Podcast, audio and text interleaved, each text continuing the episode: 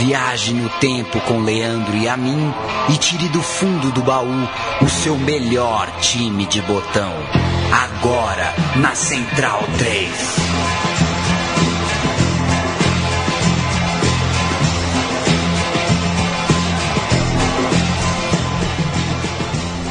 Muito bem-vindo, amigo Central 3. Eu sou Leandro Amin, este é o programa Meu Time de Botão. Ficaremos na sua companhia se você tiver a fineza de não apertar o pause nem o stop pela próxima hora, hora cheia e hora de falar de selecionados. A gente alterna entre clubes brasileiros, clubes europeus, campeonatos europeus e às vezes fala de seleção também. Ao meu lado, Paulinho Júnior. Como vai? Olá, Leandro e a mim. Um abraço para quem segue o meu time de botão. E hoje o programa é sob recorte mais extenso de toda a é, série. É verdade. Com certeza. Não vai ser o programa mais extenso, porque a gente não vai ter como falar, obviamente, de todos os momentos desse confronto, dessa rivalidade. Mas em termos de anos percorridos, a gente vai percorrer aí pelo menos meio século, né? De história de um jogo que é sempre muito interessante e é sempre cercado de muita expectativa. É claro, a gente vai justificar nesse programa por quê. A gente manda um abraço para todo mundo que é, nos apoia, seja com crítica, com sugestão. Lembrando que as sugestões são elogio, anotadas. São anotadas. É são muitas. Exato. E a gente tem um critério meio é, estranho de variar, né, os programas, Isso. né? Mas estão lá, continue mandando que estão sendo anotados. E um abraço, inclusive, pro Guilherme Saluz, monstro. Né, que, poxa vida, é, falou bastante com a gente durante a semana. É... Ele comentou quatro, quatro programas de uma ontem. vez, né? A gente É. ficou imaginando aqui. A maratona, né? A maratona. É, um abraço, viu, Guilherme? E um dos nossos uh, entusiastas, digamos assim, é também um grande amigo e um parceiro. Faz o Baião de Dois aqui semanalmente, deu essa ideia aqui pra gente, fez conosco o roteiro que falaremos daqui a pouco sobre a rivalidade Argentina e Inglaterra. Trata-se do moço do Baião de Dois, Maurício Targino. Como vai? Olá, olá Paulo, olá Leandro, Chico tá aqui escondido no estúdio também. Tá escondido não, tá ali, pô. Ah, tá ali. Oi, Chico. é legal, assim, que o, o, o, o meu time de botão, uma das coisas mais legais dele é ser aberto a essas sugestões e o que essas sugestões se transformam, né? Porque mais à frente a gente vai revelar como foi que a gente chegou nesse Inglaterra e Argentina a partir de uma coisa que não tem que tem a ver com, Inglaterra, com do, do Inglaterra e Argentina, mas é uma coisa muito específica. Mas deixo para os titulares levar adiante essa que é uma das rivalidades, a, a maior rivalidade do futebol mundial. Afinal, são os únicos países campeões do mundo de futebol que entraram em guerra depois de serem É. campeões. Então, tem tempero aí. Ou seja, o programa com maior recorte, ele surge do menor recorte da história, né? Exatamente. Targino queria fazer um programa a partir de seis minutos de um jogo que ele achou compacto. A gente vai explicar depois. Se essa não é a maior rivalidade do mundo, certamente é a maior rivalidade entre países de continentes diferentes. Pelo menos isso, Argentina e Inglaterra com certeza formam.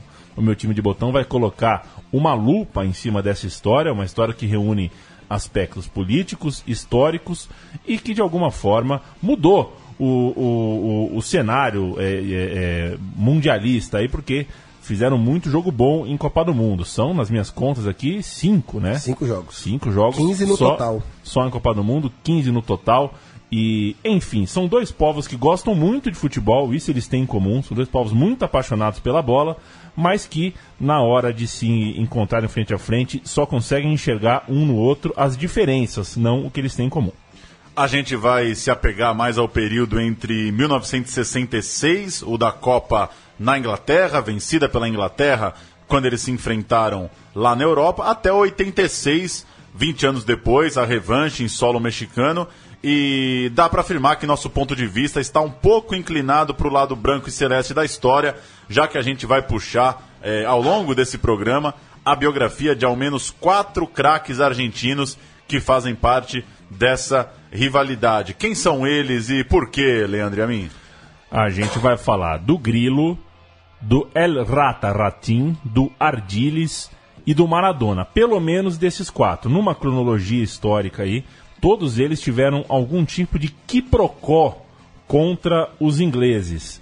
A gente lembra muito do gol de mão de 86, do que o Maradona fez naquele jogo, mas na verdade o Maradona estava só é, sendo mais um de uma linhagem de atletas é, insurgidos contra o quadro, o quadro inglês de futebol, que foi campeão em 66 nessa primeira história, quando venceu a Argentina, mas que também foi vencido em outras ocasiões. E a gente vai partir, né, Tardino? Eu quero que você é, é, puxe daí os duelos prévios, né, os primeiros jogos entre Inglaterra e Argentina. É, a primeira vez que Inglaterra e Argentina se, se enfrentaram foi em 1951, em Wembley, 9 de maio, né? E Wembley lotado naquele, na, no período que a Inglaterra ainda se achava a dona do futebol mundial, até levar aquela chapuletada do, dos húngaros, né? Lá pra frente, 54. E teve esse jogo, né? É, a, a, Argentina não tinha jogado a Copa de 50, nem a de 38. A Inglaterra vinha de um certo vexame na Copa de 50. E jogaram lá em Wembley, né? E a Argentina saiu na frente pelo gol de Boyer, mas a Inglaterra acabou virando o jogo é, com o Mortensen, né, Stan Mortensen e o Jack Milburn. E terminou 2 a 1 um para a Inglaterra. Temos até um. Temos um. Temos, um temos sim. Do jogo aí, né? Temos sim. A gente vai ouvir. É, é... A gente tem dois áudios, na verdade. Né? A gente vai ouvir primeiro um áudio em inglês e depois um áudio em espanhol.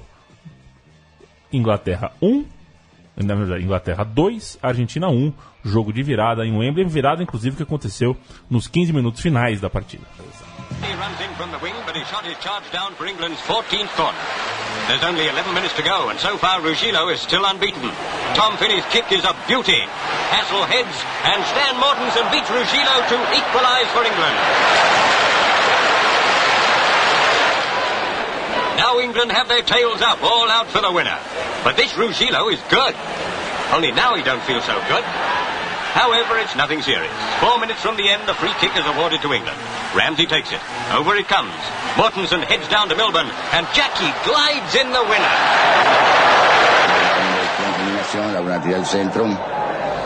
De cabeza hago el primer gol. Y de ingleses. Era un día nublado. Sofía había hecho la transmisión por radio no lo no había televisión, el partido y decía, hoy es un día peronista. Cuando el día peronista se supone que son de sol, ¿no? Yo cargaba, pues yo vi, este decía, se día peronista, estamos dominando netamente, ya tenían siempre los ingleses. Porque la verdad que empezó el dominio dele intensamente. Meio difícil de entender o espanhol do Boyer, por isso eu o, o, o, o cortei no meio do raciocínio. Esse que a gente está ouvindo era o Boyer, um mítico atacante, era conhecido como El Matador. Ele fez carreira no Boca Juniors, depois passou pelo Gênova, entrou naquela aventura louca do Eldorado do Milionários da Colômbia e naquela partida de 1951 ele jogava pelo Racing Clube. Os gols ingleses foram marcados pelo Mortensen, que era atleta do Blackpool, e pelo Milburn, que era um ídolo já na época do Newcastle. A revanche ficou para dois anos depois, 14 de maio de 53, que na verdade eram datas, era uma data dupla ali, era, ia ser uma dobradinha de jogos entre Argentina e Inglaterra em Buenos Aires, 14 e 17 de maio de 53. No primeiro duelo, em 14 de maio, portanto, o segundo jogo entre as seleções, vitória do time da casa, da Argentina e de virada. Tommy Taylor, que naquele ano trocaria o Blackburn pelo Manchester United, abriu o placar aos 41 minutos e logo na saída, na saída de bola, na sequência do jogo, Ernesto Grillo pegou pela esquerda, saiu em, em, em uma carreira ali, né, contornando todo o campo, passando pelos rivais, batendo sem ângulo, mas com muita força para empatar o jogo. Um golaço do Grilo, Argentina 1 a 1 e no segundo tempo veio a virada, a Argentina acabou fazendo 3 a 1 mas foi é, nesse grande gol e, e também pelo fato de ter alimentado é, uma, uma história local, de ter sido um dos primeiros jogos bem filmados da história do país. Isso, claro, ajuda a imortalizar o jogo. É, essa partida acabou entrando para o histórico ali da alma mística do futebol argentina, tanto que 14 de maio se tornou o Dia do Futebolista Argentino. Isso porque naquele 14 de maio deu Argentina 3, Inglaterra 1, lá no estádio do River Plate. Você sabe qual é o dia do futebolista brasileiro, Paulo? Não tenho ideia. Pois é, podia. Não sei nem se tem, na Já verdade, tem o dia né? do futebol, né? Tem o dia do futebol, tem o dia do goleiro. É. Agora, o dia do futebolista eu não sei se E o tem. dia do falso 9 em Barcelona, será que tem? Primeiro dia É que, o, possível que o Messi saiu da meia-lua, né? Que é evento. Sim, o que aniversário do Hideguchi, né? Que jogou no. É. Foi, dizem que foi o primeiro falso 9 da história. Então é isso. A Argentina venceu a Inglaterra com um gol que, inclusive, lembra o gol do, do Maradona em 86. O cara saiu driblando todo mundo pela esquerda, não pela direita, mas saiu driblando todo mundo e fez o gol. Foi tão importante vencer a Inglaterra que virou o dia do futebolista argentino. A Argentina escalado com Mussi Messi. Garcia, Delatia, Mourinho, Gutierrez, Lombardo, Seconato, Lacacia, Michele e Oswaldo Cruz, que não era de Madureira, além do Ernesto Grillo, o atacante. Vamos ouvir E os eu ar- desafio aqui o amigo É. ouvinte do meu time de botão a tentar explicar quando é que você lê os dois nomes, quando que você resolve ler um só. Eu vou escalar a Inglaterra. Manda ver. Ted Ditchburn, Eckersley, Tommy Garrett, Ray Barlow e Malcolm Barras, Billy Wright, o capitão do time, John Barry, Frogat, Tommy Taylor, Roy Bentley e Headfarn Frogat. Se o cara chama Headfarn Frogat, você tem que falar os dois nomes. É mais ou menos esse o critério. Tá lá escrito, inclusive, no- Tá lá. Na, na regra. Se é Headphone Frogat, tem que ter mesmo. Mas vamos ouvir o. vamos ouvir os arquivos da bola argentina. A gente vai ouvir uma. É coisa de museu, né? Aquele material, material histórico falando sobre este duelo, sobre a jogada, inclusive, do gol do, do Grilo no dia do futebolista argentino. Bueno, vamos a ver el instrumental de Núñez. Por entonces la herradura de cemento estaba colmada. Por primera vez los ingleses, los padres del fútbol, enfrentaban a una selección argentina en una cancha criolla. Musi Messi, Delacha, García Pérez, Lombardo, Mourinho, Gutiérrez, Micheli, Checo Nato, Lacalle, Grillo y Cruz integraban el equipo argentino. La cosa no empezó bien.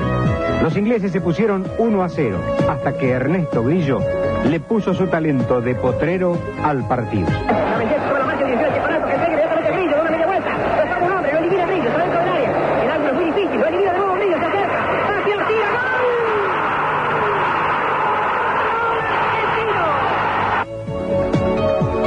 Gol histórico para alcanzar el empate. Luego dos goles más. Micheli y nuevamente Grillo le dieron la victoria a la Argentina por 3 a 1. Hace poco... Vitória Argentina por 3 a 1. E se você é, ouviu bem, o áudio é, cita que eram dois amistosos. Esse é, realizado no dia 13 e também um no, no dia 14, né? Foi o primeiro jogo? ou Foi Isso, dia 13? 14. 14. E outro três dias depois, no dia 17. Ou seja, três dias depois, após a façanha do Grilo. Mas, o Tardino, teve esse jogo ou não teve? Teve sim, até o minuto 23, né? É, teve uma chuva absurda em, em Buenos Aires, mais de 90 mil pessoas no estádio, uma chuva absurda que deixou o, o campo pare- o campo não parecido com a piscina, mas com um charco mesmo, né? Tava impraticável, mesmo assim eles gladiaram por 23 minutos.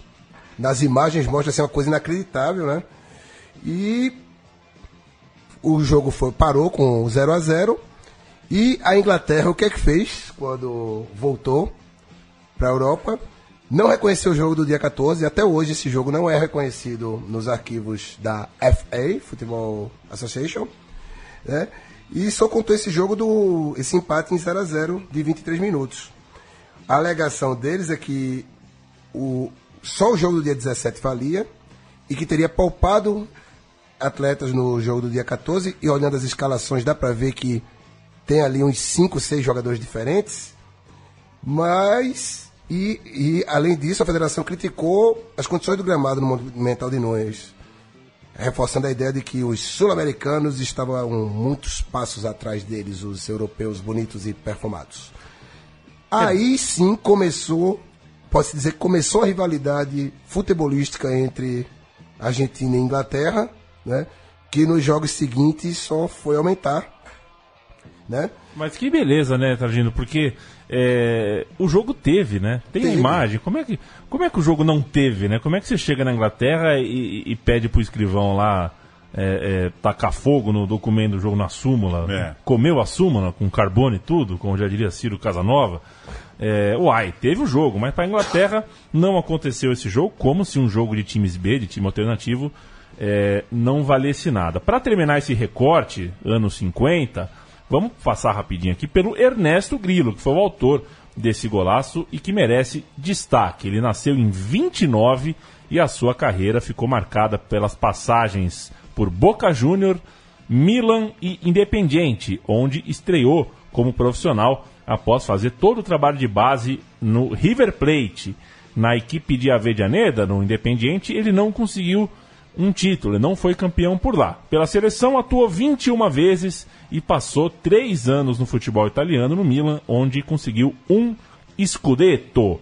Ele que atuava como meia-campista, foi para o Boca Juniors no ano de 60, passou por lá seis temporadas e no Boca, sim, foi campeão em seu país. Foi campeão três vezes do campeonato argentino. O Grilo morreu em junho de 98, quatro dias depois da Argentina estrear na Copa do Mundo daquele ano, uma vitória sobre o Japão por 1 a 0 no jogo, no segundo jogo contra a Jamaica. A Argentina entrou em campo de luto. 1x0 gol de ah, Batistuta. Batistuta. Batistuta. Batistuta, Um abraço pro meu professor Zezé, que no treino daquela tarde é, falou assim: Vocês viram o jogo da Argentina? Vimos, professor. Vocês viram que a bola tem que chegar no segundo pau. O cara não tem o direito de bater no primeiro pau. Eu nunca mais esqueci isso. Foi o dia que eu falei: Pois é, o cara escolhe a trave que ele vai bater o escanteio, né?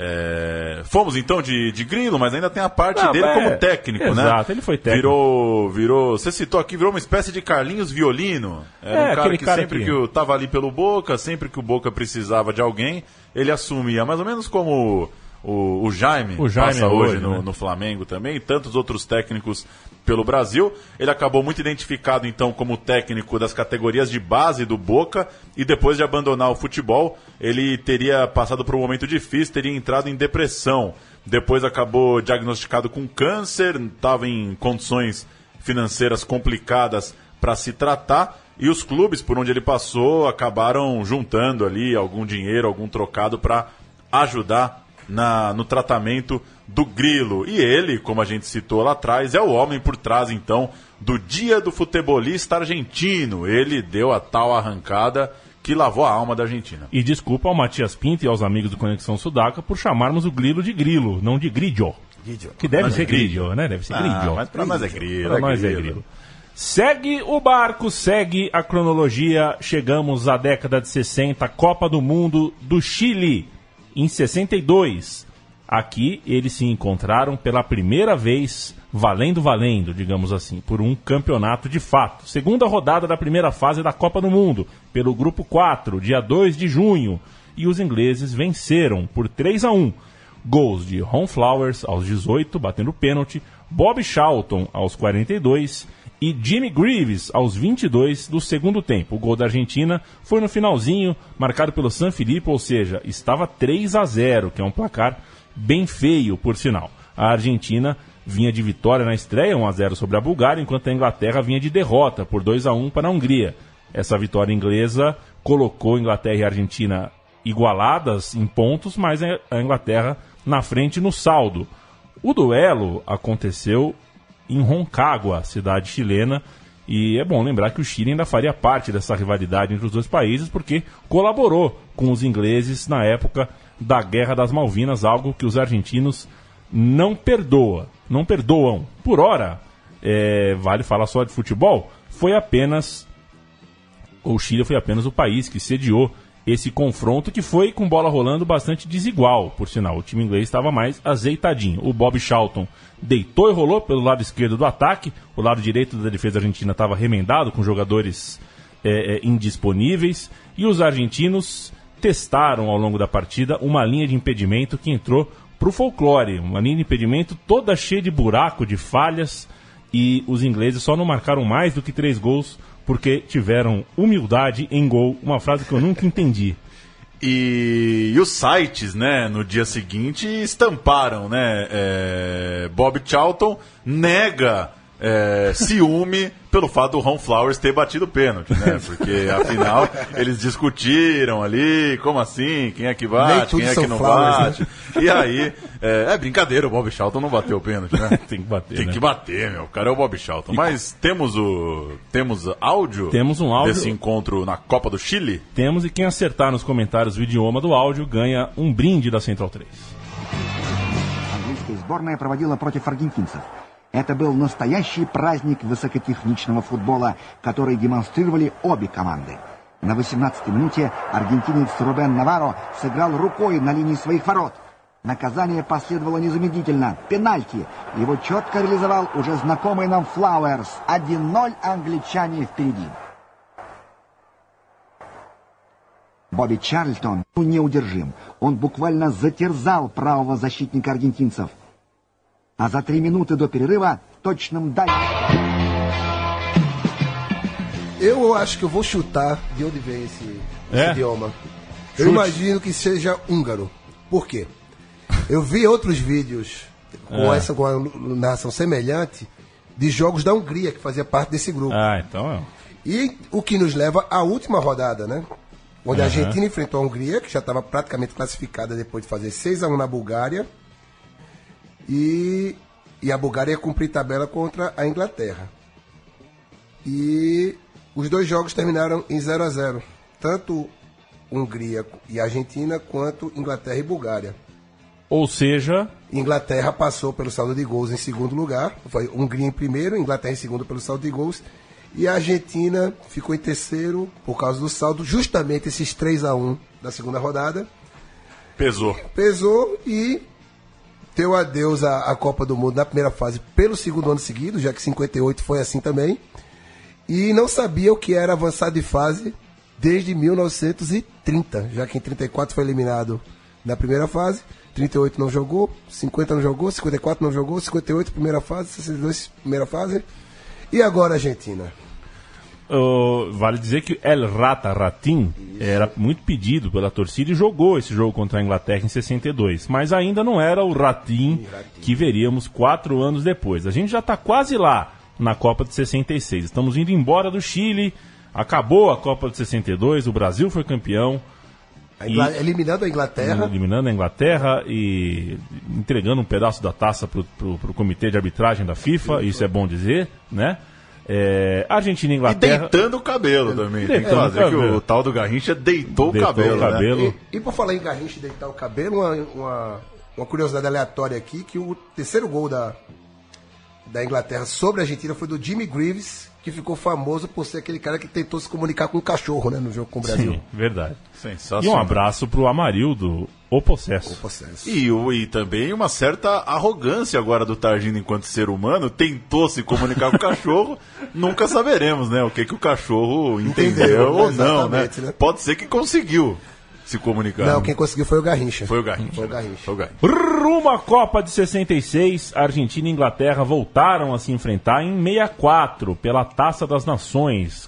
Torneio disputado no Brasil que foi apelidado aqui no Brasil como Mini Copa do Mundo. Nossa, mas o Brasil viaja também. Brasil né? viaja. Mini Copa do Mundo, uma cascata dessa em 64. Nada, né? Valia nada. Não valia nada. Para comemorar os 50 anos de fundação da CBD, Brasil e Portugal completavam um quadrangular junto de Argentina e Inglaterra.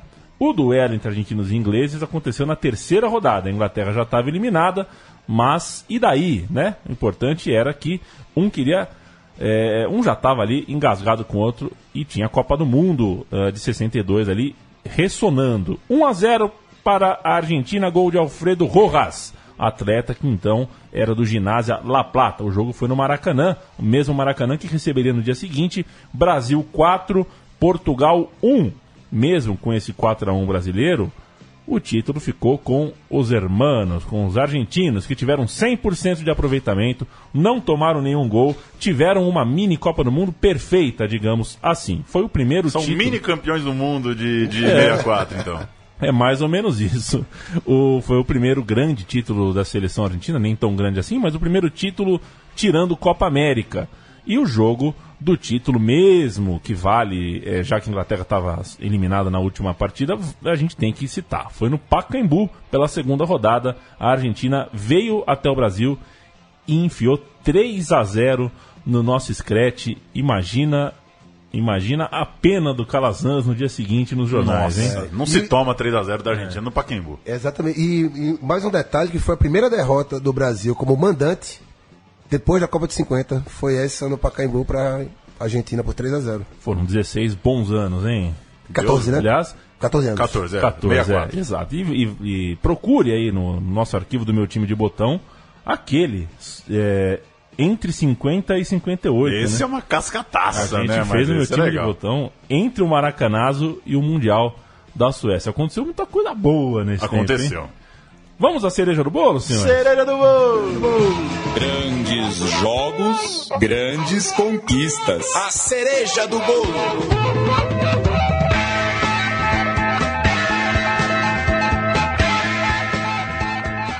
Quartas de final da Copa do Mundo de 1966 e era uma vez o árbitro alemão Rudolf Kreitlein. E aí, um abraço para o nosso amigo Gerd Wenzel, que pronunciaria muito melhor do que eu. Com a camisa 10 da Argentina, La Rata Ratin, citado já aqui por Leandro e a mim. E de branco em campo a seleção da casa, o time da Inglaterra, sem vergonha de jogar duro, de jogar firme, a Copa do Mundo que acabou sendo muito marcada por esse encontro, né, do futebol é, força europeu diante, principalmente do futebol brasileiro, que era então bicampeão do mundo. Ratim falava bastante com árbitros desde o começo do jogo, mas espanhol e alemão, claro, não são idiomas necessariamente parecidos. Um não entendia muito bem o outro, lembrando, né, Targino, a conversa do inglês com o cachorro, que também não tem idiomas muito parecidos. Depois de fazer uma falta no campo de defesa, o Ratim se sentiu injustiçado, começou a pedir algum intérprete, começou a tentar achar alguém em campo que conseguisse fazer o cara se explicar, ouvir e falar com o juiz alemão. Um pouco de malícia, claro, um pouco de milonga para empurrando ali o jogo e o árbitro acabou exageradamente expulsando o jogador argentino. Se incomodou com aquele blá blá blá, com aquela tentativa de diálogo e mandou para fora o camisa 10 da Argentina. Mas não tinha cartão. Aliás, o cartão surge exatamente Por causa desse é, jogo, por né? causa disso, né? Como é que você fala com as pessoas fazendo um jogo que precisa ter um cara mediando? Você inventa cartõezinhos, né, coloridos. Era falando que isso, né, era, era o que dava pra fazer na época. É, off, e aí tem, tem esse detalhe É. curioso. Off não era uma palavra que o Ratinho entendia como fora. Isso. Ou talvez não queria mesmo entender. Tava ali levando a sua milonga para As últimas consequências. gramaticais, linguísticas e de toda a ordem. Aconteceu que no fim das contas foram 10 minutos de discussão entre pessoas que não se entendem em campo, um momento, é, um divisor de águas mesmo nas comunicações do futebol.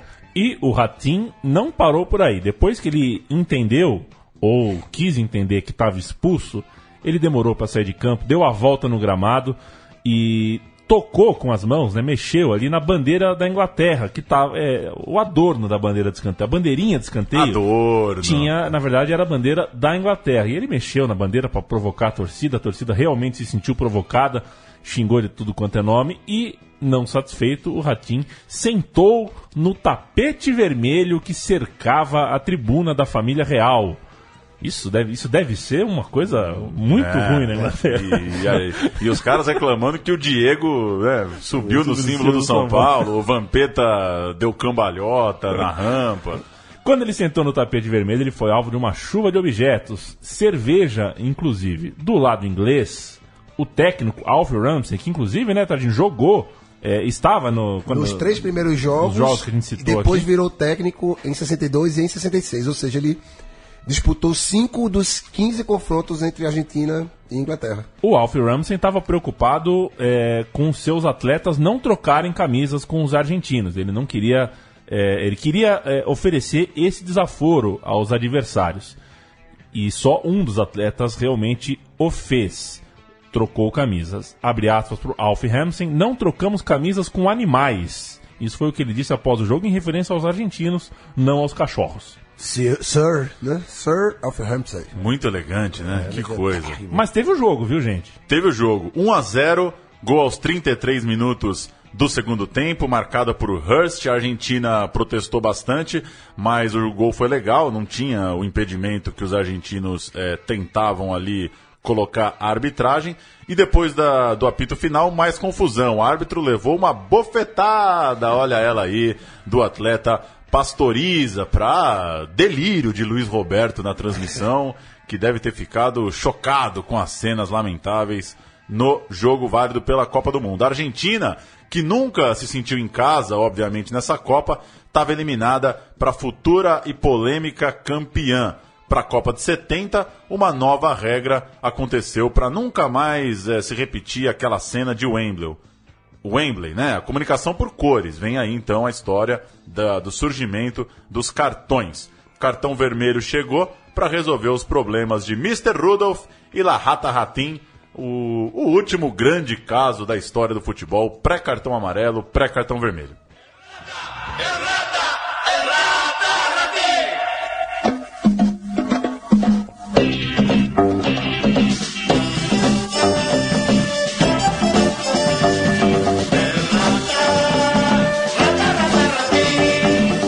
Retes de todo el barrio se agrupan fieles al gran campeón.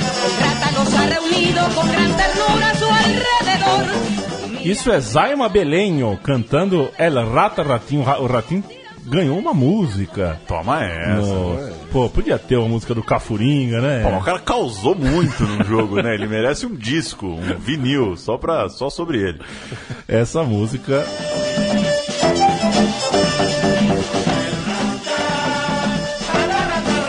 Rata Rata Ratim. Antônio Ubaldo Ratim, 1,90m de altura, braços e dorso muito mais forte, parecia um, um atleta de, é Remo. de remo, muito forte, um jogador que destoava, não só por isso, né? Ele além de ser muito forte e alto, era também muito técnico e inteligente. Este era Rata Ratim que surgiu no Boca Juniors, só atuou no Boca Juniors, ficou por lá como atleta por 14 anos e foi apelidado, ao se despedir, de A Alma do Boca. Ele estava em campo no duelo entre as duas equipes, como a gente acabou de citar, tanto em 62 quanto em 66. Mas no jogo na Inglaterra, em 66, ele era mais que titular, era o camisa 10 e o capitão do time, ou seja, era quem fez esse forfé todo não foi um jogador qualquer. Não, foi o não. 10 e capitão do time. Como técnico, ele também treinou o Boca, além de times médios e pequenos, e se tornou, no fim das contas, também um político, deputado nacional por um partido de centro-direita argentino. Desde 2015, ele é também uma estátua no Museu do Boca Juniors, única camisa de clube que vestiu. Veja você, É hein? muito bom esse ele é também uma estátua, né? O cara acorda e é uma estátua, né? É, Ele é também uma estátua. Gostei. Foi boa, né? Foi boa. Vamos ouvir o Ratinho no desembarque da Inglaterra. Pegam ele ali na porta do avião, já começando a falar. É, o argentino fala muito rápido, né? Então não vai dar para entender tudo que ele fala, mas um pouquinho dá pra gente entender. Ele volta se sentindo bastante injustiçado e dá a entender que a Argentina está ofendida com o tratamento que os ingleses o dispensaram. Ya que después fui expulsado del campo de juego, así que los demás muchachos, los 10 compañeros míos, ellos fueron héroes y fueron leones, yo creo que se tienen que llevar el galardón de ellos. ¿Sabe lo que son las paradojas, Ratín? Que todo el mundo estamos pendientes de ustedes justamente por ese, por ese, por ese desperfecto que hubo de haber jugado nada más que 30 minutos. Bueno, no fue culpa mía, ya que yo creo que ya está comentado, lo saben ustedes, lo comentaron los periódicos, no los argentinos, sino periódicos de todos los países, ahora que donde veníamos de- regresando del avión de Londres, y todo que fue una injusticia, que un sinfín de cosas, pero la cosa es que ellos se quedaron con los puntos, nos eliminaron a nosotros, pero lo único bueno es que nosotros tenemos la conciencia tranquila, luchamos, nos brindamos y ellos no sé, cómo estarán con la conciencia de ellos, ellos sabrán. ¿Qué opina usted de la sanción que la FIFA va a Bueno, fútbol argentino? esa sanción, la yo, idea mía, lo hacen para justificarse ante el mundo. Porque lo que hicieron con nosotros fue una canallada. No. Targino. Pois é, depois desse jogo de 66, foram longos oito anos até as seleções voltarem a se enfrentar, né? E como não tinha jogo entre Inglaterra e Argentina, os clubes re- resolviam a falta de futebol e de porrada também, né? Isso aconteceu em 68, né? De- dois anos depois do episódio com o Ratinho, Estudiantes de La Plata, Manchester United, campeão, campeões é, Da sul- Liberta- da Libertadores e europeu, respectivamente, jogaram o Mundial de Clubes, que na época era disputado em duas partidas, uma na Europa, outra na América do Sul. E o primeiro jogo na Bomboneira, é, foi na Bomboneira o jogo? Foi. 1x0 para os argentinos, que, pro, pro Estudiantes, que contava com ele, Carlos Bilardo. Como jogador. Como né? jogador, o homem que usava agulhas para espetar seus marcadores, né? Diz a lenda. É.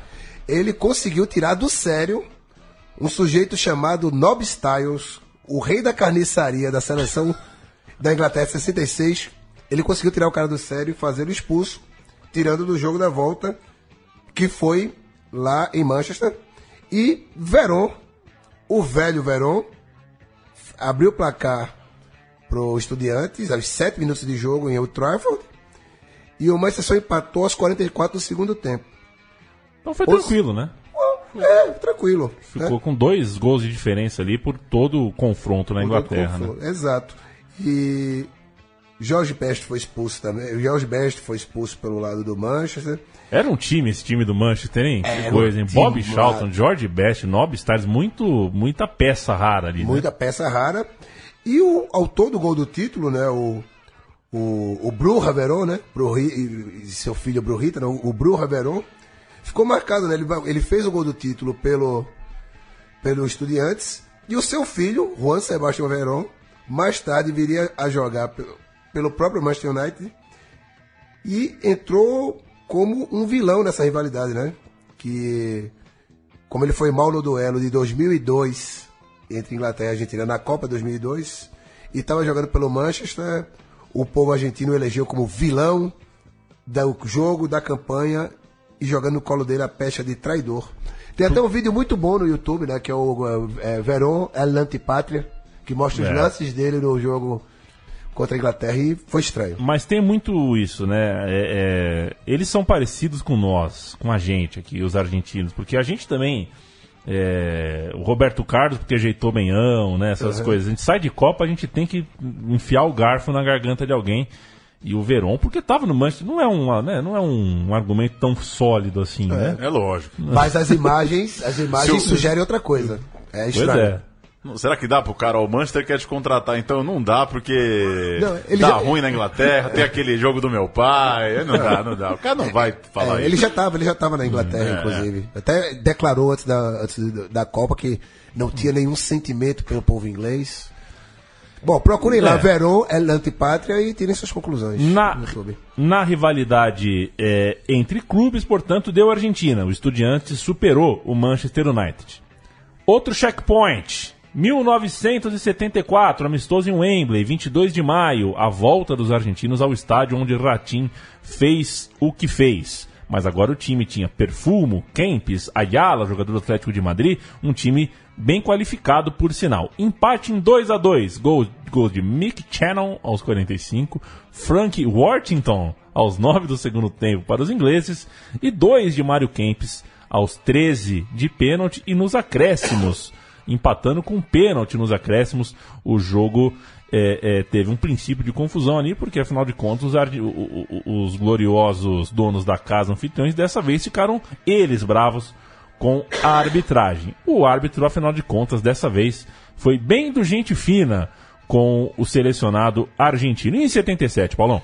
77, outro amistoso, outro empate, 1 a 1 em La Bombonera, 8 de junho de 77. Gols de Pearson para os ingleses aos 3 minutos e Bertoni para os argentinos na sequência aos 15. Os gols contam o jogo, os sopapos para cada lado contam a rivalidade. Aos 29 minutos do segundo tempo, o próprio Bertoni trocou socos com Trevor Cherry. Ambos foram expulsos. Mais um jogo empatado e. Não, não, não tenho a cena aqui no vídeo, Leandro Amin, mas empatado na porrada também, Também, porque é. os dois foram expulsos. Há quem diga que não tem empate em briga, né? É. Porque não existe um soco igual. Um soco vai ser mais forte que o outro. Mas eu vou ficar, para manter a boa vizinhança, empatou na treta também. Vamos ouvir só o gol, só o áudio do gol argentino.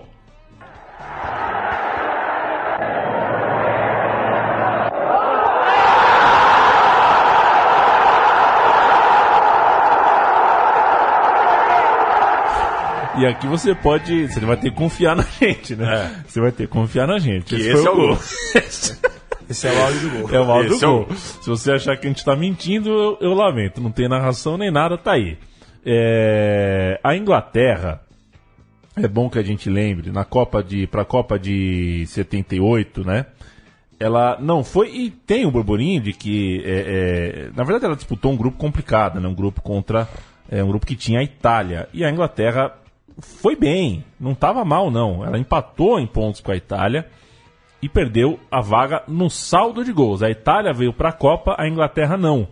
E a Itália caiu no grupo da Argentina na Copa do Mundo. Ou seja, E venceu a Argentina na fase e venceu, inclusive. Esse é um Inglaterra e Argentina que esteve perto de acontecer, mas não aconteceu. Assim como Liverpool, é, duas vezes campeão da Europa, né, o clube vermelho da cidade dos Beatles, se recusou a jogar por duas vezes o Mundial de Clubes. E nas duas vezes enfrentaria o argentino Boca Juniors. São outros dois confrontos aí que não aconteceram. O Liverpool entrou aí para a narrativa sul-americana como o time que não quis viajar ah, para ah, o nosso continente. É claro que eles alegaram falta de datas, tudo mais, mas a gente ficou na bronca aqui porque foi um jogo que não aconteceu por dois anos seguidos. E quando você marca um contra, você tem que ir no contra. É, né? você não, não dá pra chegar no Mundial e não colar. Ardiles. Chegamos no Ardiles. Poucos dias depois de ser campeão mundial em casa com a Argentina, Ardiles deixou o Huracan e assinou com o Tottenham. Isso não era tão comum como hoje. A Inglaterra estava numa fase de abrir seu mercado para atletas de fora e o Ardiles foi o primeiro argentino a fazê-lo. Foi para o clube junto de Vila, outro argentino de seleção. O Ardiles era mais técnico, enquanto o Ricardo Vila era incansável. E juntos, claro, eles viraram uma atração imediata num campeonato sem personagens desse tipo. Entre uma Copa do Mundo e outra, ou seja, entre 7-8 e 8-2, a dupla argentina venceu com o Tottenham duas vezes a Copa da Inglaterra. Mas em abril de 82, às portas da Copa da Espanha, Argentina e Inglaterra entraram em guerra por causa das Ilhas Malvinas. E no primeiro jogo, depois da guerra estar formalizada, depois da guerra estar acontecendo de fato, os dois jogadores foram muito hostilizados em campo. Um jogo entre o Tottenham, que era o time que eles defendiam, e o Leicester. E a torcida gritava England, gritava o nome da Inglaterra, quando a dupla de argentinos tocava na bola. Os torcedores do Tottenham, olha que curioso, respondiam gritando Argentina. É uma das grandes histórias aí da mistura né, entre guerra e futebol. Após essa partida, o Ardiles teve que dar entrevista e agradeceu o apoio da torcida do Tottenham, mas quando foi perguntado sobre afinal, qual é a sua posição a respeito da guerra, ele não conseguiu se furtar, não conseguiu responder qualquer coisa e disse: as Malvinas são argentinas. Pronto, né? Bastou para que a sua vida no país virasse um inferno. Mas não virou um inferno, porque ele, na verdade, foi expulso, entre aspas, Convidado a se retirar. do país. Né? Você, por favor, saia. Se você acha que as Malvinas são argentinas, não fique na Inglaterra. Ele foi emprestado no ato para o Paris Saint-Germain. E vejam vocês, né? a vida do Ardila estava é, bem ligada com a Guerra das Malvinas, porque um primo dele, que era piloto de, de, de- de avião, foi, foi morto nessa guerra. Ele foi um dos do, das 649 vítimas argentinas. E isso doeu também, fundo, no Ardiles, que voltou depois da Copa do Mundo para o Tottenham, mas já sem o brilho, sem o encanto com o ambiente, sem ambiente ali para ficar na Inglaterra. No entanto, não era como hoje, né? Também, contrato firmado era diferente no futebol, coisa do passe e tudo mais. O Ardiles tinha que ficar, tinha que dar um jeito ali. E ele se tornou, embora deprimido e triste, um jogador do Tottenham por quase uma década e passou a morar mesmo na Inglaterra, mesmo depois de aposentado. Ele foi técnico de futebol na Inglaterra e era um jogador muito encantador, muito interessante, um jogador um baixinho muito técnico, mas é, quem viu o Ardiles jogar diz que depois desse, desse acontecimento ele nunca mais foi o mesmo. A rendição argentina nas Malvinas aconteceu durante a Copa do Mundo de 82, mas dois anos antes a gente tem mais um encontro entre as seleções em campo, 12 de maio de 1980, um amistoso em Wembley. Ardiles não joga é, é, nessa data, na derrota argentina por 3 a 1 Dois gols de David Johnson, um gol de Kevin Keegan para o lado inglês, claro. Passarela de pênalti descontou para o lado argentino. E Maradona começou a sua saga, né? Aprontou algumas maradonices nesse jogo, incluindo um lance que pode ser considerado um ensaio para aquele famoso segundo gol no duelo que aconteceria seis anos depois. Vamos que pra- lances são esses, hein? É, então, o Maradona é, não era ainda o protagonista do time, né? Tava entrando ali aos poucos o time que tinha Filhol, o time tinha Galego, o time tinha Tarantini, o time tinha o Capitão Passarela, Luke, né? tinha o Luke, era um time ah, interessante que tinha o Maradona surgindo ali. Já era uma certeza que era um craque, mas ainda era um, digamos assim, um coadjuvante. É difícil chamar o Maradona de coadjuvante, mas ele era. Para a gente não se alongar muito aqui, eu, Paulo e Targino, sobre a guerra em si das Malvinas, a gente convidou o Felipe Nobre Figueiredo, nosso parceiro aqui de Central 3, apresenta o Xadrez Verbal, recomendadíssimo podcast, o melhor da categoria de política internacional que há na podosfera brasileira, para dar um- uma contextualizada aqui, para falar, é, passar uma geral aqui para a gente, já que disso ele entende muito bem. Felipe, fala pra gente sobre a Guerra das Malvinas. Olá, amigos e ouvintes do meu time de botão. Meu nome é Felipe Figueiredo e agradeço bastante o convite de estar aqui. E para dar uma contextualizada sobre a Guerra das Malvinas em 1982, né, ou Guerra das Falklands, né, na nomenclatura britânica, o arquipélago das Malvinas, e eu vou usar esse nome porque é um nome oficialmente reconhecido pelo governo brasileiro, é um nome usado no Brasil, né, o termo Falklands acaba servindo mais para caso quando você queira pentelhar algum amigo argentino seu. O arquipélago fica ah, no Atlântico Sul, no que a Argentina considera uma projeção do seu território, é uma reivindicação que vem desde a divisão do continente americano entre o Império Espanhol e o Império Português. Já os britânicos colocam que a ocupação efetiva do arquipélago é sua basicamente desde o início do século XIX. tá? Então acaba sendo uma discussão sobre eh, o direito ao território e a ocupação de fato do território, um tipo de discussão ah, muito presente na, na, na história e na, na política internacional, nas relações internacionais.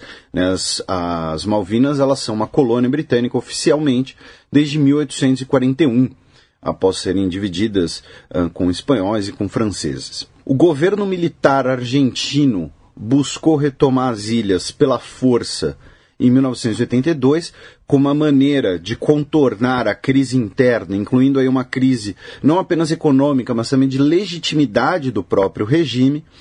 Essa empreitada militar não teve sucesso, especialmente pela reação britânica que os militares argentinos não contavam com ela. Os militares argentinos começaram uma guerra completamente despreparados para ela, achando que seria uma ocupação das ilhas e pronto, os britânicos negociariam. Quando os britânicos reagiram, aí sim os argentinos decidiram se preparar para esse conflito. E a Guerra das Malvinas acaba tendo um papel decisivo na criação de uma rivalidade, de uma animosidade entre a Argentina e Reino Unido, entre as duas populações, ah, que vai além do futebol, óbvio, a parte do futebol a gente vai ver aqui no programa, porém, ela afeta diversas outras esferas com diversos incidentes envolvendo símbolos argentinos ou britânicos em cada território. E dois fatores que contribuíram muito para isso, por conta da guerra, foram, primeiro, a imprensa, já que o Reino Unido é o lar dos tabloides. E a Argentina, na época, tinha uma imprensa sob controle estatal, sob censura da ditadura. Então, as notícias de ambos os lados elas eram extremamente exageradas eh, na maneira de caracterizar as vitórias e na maneira de caracterizar o inimigo. né? uma capa de jornal que ficou muito famosa no Reino Unido foi uma capa do The Sun, eh, escrito Gotcha, do tipo, pegamos eles. Eh, então, o papel da imprensa ajudou muito nesse momento para criar essa rivalidade. E segundo, eh, especialmente no lado argentino, um sentimento de humilhação após a derrota, não tanto pela derrota militar ou pelo número de mortos, eh, que foi relativamente pequeno né, de ambos os lados. Nós nós tivemos menos de mil mortes no total da guerra. Porém, mais de 11 mil argentinos foram feitos prisioneiros de guerra. E isso contribuiu muito para esse sentimento de humilhação e mais um elemento aí dessa rivalidade. Valeu, Felipe Nobre Figueiredo, o homem por trás do tabuleiro do xadrez verbal. A cola que liga o, o caso Ardiles 82 com o caso Maradona de 86 é a camisa do Tottenham Hotspurs. Uma história que Maurício Targino é, chora, acha uma história das mais irônicas e gostosas que há. O Ardiles se despediu do Tottenham num dia 1 de maio um pouquinho antes da Copa do Mundo. E o jogo do adeus contra a Inter de Milão teve em campo ninguém menos que Diego Maradona, que era cobiçado pelo time do Tottenham. Com a camisa 10 cedida pelo ídolo da equipe, o Glenn Hoddle, o El Pibedoro deu um aperitivo do que viria nos gramados mexicanos na Copa do Mundo e deixou a torcida dos Spurs sonhando com uma possível contratação do craque, mesmo e ainda que fosse depois da Copa. Ele jogou seis minutos, é isso, Targino? É, fez uma, fez uma graça lá. Não, ele jogou bastante ali até. É, né? Jogou solto ali, fez uma graça. É, é divertido ver esse, esse vídeo, que foi o que motivou a, A gente já tá aqui nesse fazer- momento, Nesse né? momento, foi esse jogo aí, né? Mas, é, dizem as, as más ou boas línguas, né, que o Tottenham tentou tirar a Maradona do Napoli até o final de 86, mas o investidor do, do clube achava caro demais. Imagina, né? Maradona no Napoli. Ah, é entre- caro, é barato é o Zezinho, né? Exato. E também e o mesmo investidor teria ficado magoado com o que Maradona fez naquele famoso jogo do, da Mano de Deus e do gol do século, né? Nessa noite, Maradona jogou pelo Tottenham na vitória 2 a 1 né? E alguns de seus colegas de equipe naquela noite seriam testemunhas como adversários da- daquelas, daquela história que a gente conhece bem no Estádio Azteca, né? E bem. Ironicamente, né? Ironicamente, o famoso gol de la mano de Deus só aconteceu também porque teve um passe que tirou o impedimento do Maradona no lance e foi dado por Glenn Hoddle, É. que era que quem cedeu a camisa nesse amistoso pro Maradona. É uma ironia e tanto, sem dúvida. A, a- a história do gol de mão e do gol antológico, o gol mais bonito da história das Copas do Mundo feito pelo Maradona, é uma história que você não precisa ouvir o meu time de botão para conhecer, né? Uma história quase aí. é, Acho que até minha mãe deve saber, que no momento que não entende nada de futebol, deve conhecer essa história. O cara conseguiu no mesmo jogo fazer o gol mais sujo e o mais genial da Copa do Mundo. No espaço de cinco minutos, No, né? estado- no espaço de 5, 6 minutos ali, mostrando é, todo, todo o, o, o caráter. É, Absurdo. é, assim, aquela coisa que você não tem como domar, você não tem como É. colocar em palavras, né? É um cara com, muito, com todas as contradições do mundo dentro dele. E carece um time de botão desses cinco minutos, né? É, Entre não? um gol e outro, né? Por que que Maradona fez, né? Pegou na bola, foi pra É. cima, né? O, o Fernando Toro deve saber de cor. Ele que já assistiu esse, esse jogo mais de 30 vezes. Já deve ter contado a- as respirações, né, do, É. do Maradona. Tipo nadador, sabe? Você sabe quantas vezes o cara respirou até o recorde olímpico. 22 de junho de 86 foi a data da partida.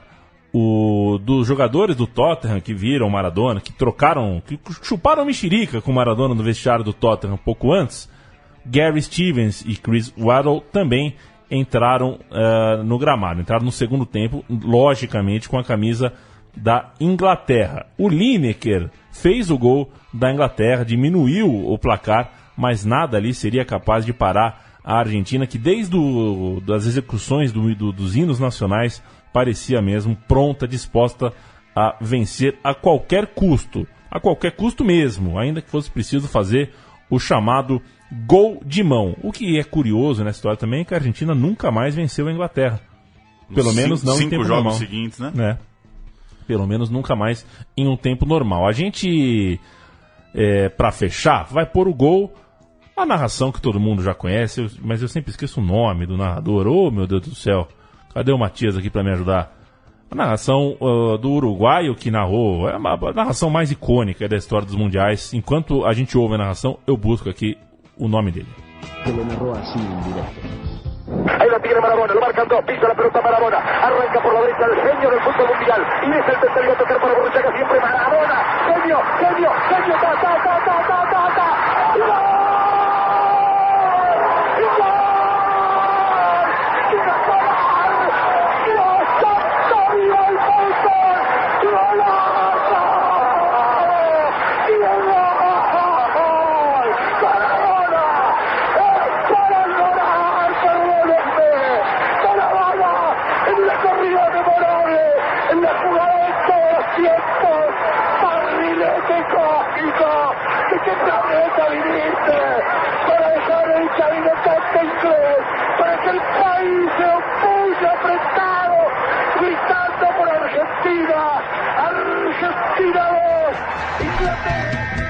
Que planeta viniste? Perguntou Victor Hugo Morales. Sim, este é, é- esta é a voz, né? A voz de Victor Hugo Morales, o narrador desse gol inacreditável que foi a desforra a Argentina em 86. A Argentina vence a Inglaterra, dá, é, resgata um pouco do orgulho ferido desde é, da história que a gente ouviu o Felipe contar aqui da Guerra das Malvinas.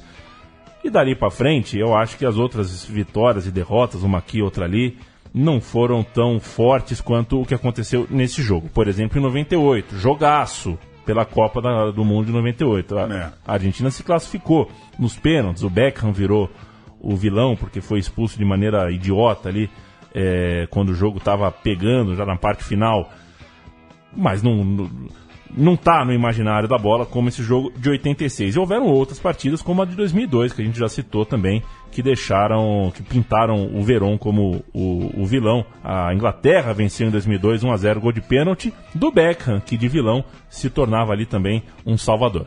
E já que cantamos todos os jogos, só para completar então. Amistoso em 91, Inglaterra 2, Argentina 2. Vem esse jogo da Copa de 98, 2 a 2 e a Argentina passa nos pênaltis nas oitavas de final, 4 a 3. Vem outro amistoso em 2000, Inglaterra 0, Argentina 0. Vem o jogo da Copa da Coreia e do Japão, Argentina 0, Inglaterra 1. E vem o último jogo em 2005, portanto já não se encontram há mais de uma década. Inglaterra 3, Argentina 2, num amistoso. Fechando aí essa essa, esse, essa tabela muito intensa, né? Não são tantos jogos assim, mas a intensidade é, é, de fato enorme. Só um, um acréscimo aqui. Deixa eu cantar aqui. Eu sempre quis fazer isso no. Cante, cante, no, aqui no meu time de botão, que é cantar as escalações, cara. E eu Cante. gosto muito da escalação de 2005, desse amistoso entre Argentina e Inglaterra, que foi na Suíça, né? Em Genebra. O 11 argentino, Abondanzieri, De Michelis, Samuel, Ayala. Cambiaço, Riquelme, Maxi Rodrigues, Sorin, Zanetti. Crespo e Teves. Timaço. Inglaterra, Paul Robinson, Luke Young, Hugh Ferdinand, John Terry, Ledley King, Wayne Bridge, David Beckham, Steven Gerrard, Frank Lampard, Michael Owen, Wayne Rooney. E os dois se abraçaram na Copa de 2006, se abraçaram nas quartas de final, perderam seus jogos e nunca mais jogaram com suas equipes pri- principais entre si, né? Muito louco isso aí, muito louco. Muito boa, muito boa a trajetória, a história, uma rivalidade que se eles não jogam há 12 anos, ótimo. É o tipo de jogo que não pode acontecer toda hora. Chega de banalizar. Chega de fazer Brasil e Argentina em Doha. Brasil e Argentina no Ninho do Pássaro. E quantos Brasil e França desde É. 98? Uns sete? Pô, tomou de 7 a 1 da Alemanha, quer jogar. O Brasil queria jogar com a Alemanha É. em 2015. Não. Deixa, deixa Mas tá marcado, né, o Brasil Tá marcado. Tá marcado? Tá marcado. Tem um jogo marcado Vai aí. jogar. O Tite quer o jogo. Tite quer o jogo de qualquer forma. Devolve 7x1 no amistoso e depois pede 7x1 de novo na Copa, cara. Viva, viva a solenidade, às vezes que o futebol precisa e às vezes não tem. Grande história, grande Targino, obrigado pela ideia, obrigado pela execução da ideia, obrigado por emprestar é, tua voz e teus esforços aqui de pesquisa. Foi um bom meu time de botão, viu? É- eu acho que essa é, é- essa é a grande história entre seleções aí construída ao longo da história. Alemanha e Hungria não foi pra frente, Brasil e, Inglaterra, e Alemanha só foram se enfrentar pela primeira vez numa Copa em 2002, então Ruim o jogo, hein? Inclusive foi um jogo Assustadora a final da Copa de 2002. Enquanto isso, Argentina e Inglaterra se enfrentaram nos anos 60, nos anos 70, nos anos 80, nos anos 90, nos anos 2000. Conseguiram se enfrentar em todos esses anos. Falta um enfrentamento agora na Rússia em 2018 para manter a, a sequência. Que beleza. Se tiver, a gente grava em agosto uma atualização e faz um apêndice, Um apêndice no nesse programa e aí cai um asterisco aí no seu feed. Valeu, Targino. Valeu, Targino. Muito obrigado a vocês também e que venham mais nosso time de botão. Valeu, Paulinho. Valeu. Até semana que vem. Até semana que vem. Até.